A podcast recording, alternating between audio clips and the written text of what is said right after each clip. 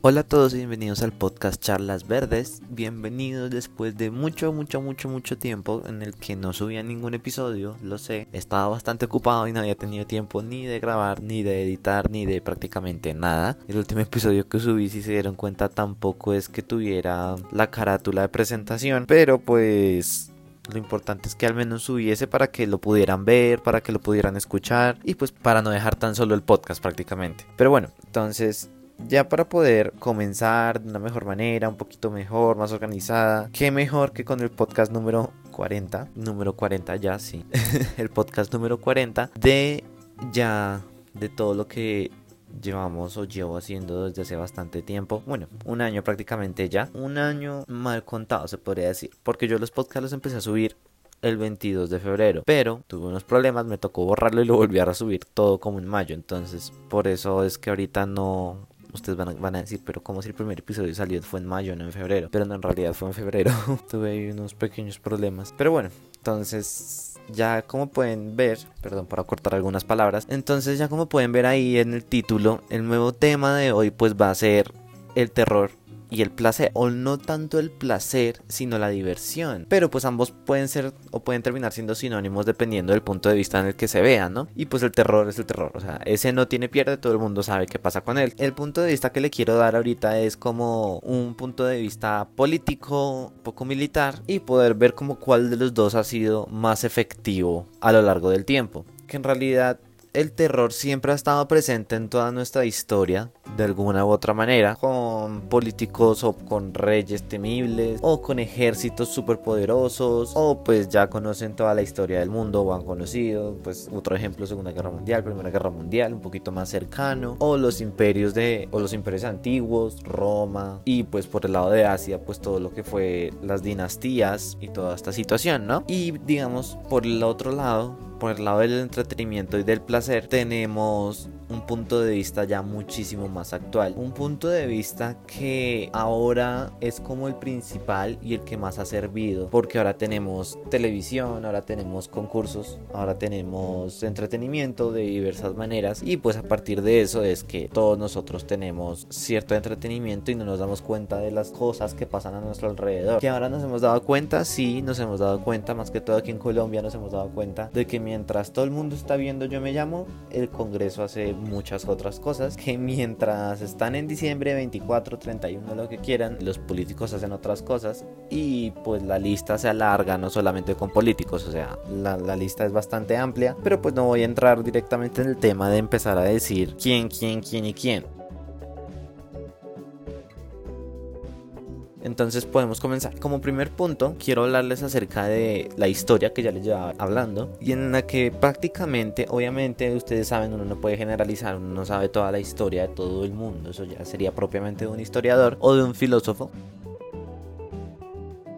nos damos cuenta de que el terror siempre ha sido como el arma principal para control de todas las poblaciones humanas alrededor del mundo. ¿En qué sentido? Pues anteriormente, digamos un ejemplo, la Inquisición. La Inquisición no tenía como entretenimiento como tal o formas de placer para decir que si estaban o si eran católicos iban a salvar y no les iba a pasar nada. Ellos lo que hacían, pues, ustedes ya lo sabrán, eran mano de hierro firme y todo el que no era católico lo, lo sentenciaban a muerte o, a tortura o a muchas otras cosas que podían pasar conforme pasaba el tiempo, valga la redundancia. Pero pues eso era principalmente. ¿Qué herramientas, digamos, eh, Michel Foucault habló de eso con Vigilar y Castigar? Creo que eso también les había dicho en un episodio anterior, no me acuerdo, en el que decía de que ya no se castigaba o bueno, de que estábamos cambiando nuestra metodología de castigo de una física a una más psicológica. Y ya ni siquiera tanto era castigo, sino más una distracción Ahora lo que tenemos es distracción, no castigo. ¿En qué sentido? Pues bueno, como ustedes se dan cuenta,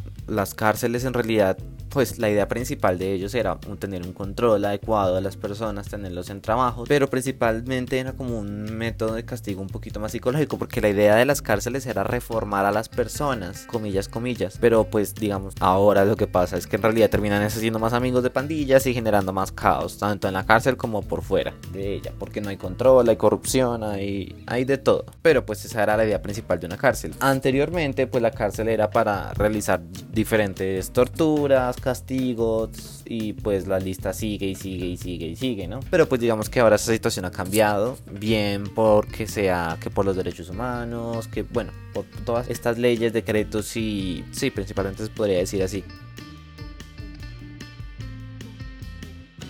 Todas estas situaciones que han impulsado a que ya no se hagan ese tipo de daños a las personas directamente. Obviamente todavía se hace porque pues la ley no es perfecta y la gente mucho menos, pero obviamente es bastante menor a comparación de antes, pues digamos que el detonante fue la Segunda Guerra Mundial cuando mataron a, a toda esta millonada de personas, ustedes ya lo conocen, y a partir de ese cambio es que se empezó a como cambiar esa forma de castigo y de ver a las personas. Eso cambió evidentemente y de esa manera es que se cambió de las armas a las risas. Si se dan cuenta, en realidad todo termina siendo una forma de entretenimiento, ¿no? Si ustedes lo ven a futuro, en, todas las situaciones siempre se va a ver eso, siempre se ve esa situación de diversión que distrae de las otras situaciones. Digamos, aquí en Colombia se podría decir que es un poco híbrida. ¿En qué sentido? Y es que mientras las ciudades principales, Bogotá, Medellín, Cali, Barranquilla, están viendo Caracol, disfrutando de que la persona cante y pueda pasar a la siguiente prueba, yo me llamo y todas estas situaciones. En las zonas rurales están pasando unas situaciones completamente diferentes, hay unas mecánicas de vida completamente distintas. ¿Por qué? Pues aquí ya entramos con conflictos armados, que las disidencias de las FARC, el ELN, los paramilitares y toda esta situación, que ya conocemos que la historia de violencia del país ha sido bastante, bastante, bastante extensa y pues todavía no para porque ya sabemos que las disidencias se han vuelto más fuertes, el ELN se ha vuelto más fuerte, los paramilitares también y pues evidentemente eso es un problema pues del país que pues no se trata todavía o se cree que se trata pero no es así porque digamos que el gobierno de turno está principalmente enfocado son más que todo en las ciudades y no en lo rural, dejando de lado a prácticamente medio país. Pero bueno, esa es la situación, mientras que nosotros estamos aquí tranquilos en nuestras casas, seguros entre comillas, porque pues aquí también hay violencia, con robos, atracos, muertes y toda esta situación. En lo rural están es con el miedo de que pueda llegar algún grupo armado a secuestrar niños, a violar a las niñas, a matar a los hombres y a hacerles de todas las mujeres. Y es una situación bastante triste porque hay esa ausencia del gobierno en esas partes pues genera es eso, que haya un control por armas. Que muchas veces la solución del gobierno es mandar un montón de militares, pues si bien es una solución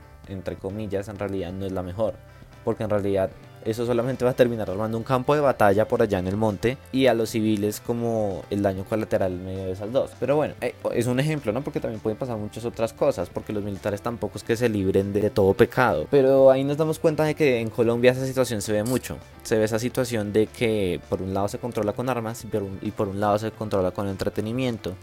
En Estados Unidos, pues es un control con entretenimiento. Ustedes ya se darán cuenta, Super Bowl y toda esta situación. Y pues la cosa va variando en cada país. Obviamente, digamos, en África se ve todavía mucho esto de las dictaduras de control por armas, Corea del Norte, por ejemplo. Y todo esto se ve bastante. Pero bueno, y entonces uno queda con una duda. Pero digamos, si nos ponen a elegir, porque eso siempre va a estar, siempre va a haber alguien que quiere controlar todo y lo hará de alguna u otra manera. Y nos ponemos a pensar, bueno, ¿y cuál sería el mejor, comilla? ¿El miedo, estar el miedo estando despiertos o el placer estando somnolientos?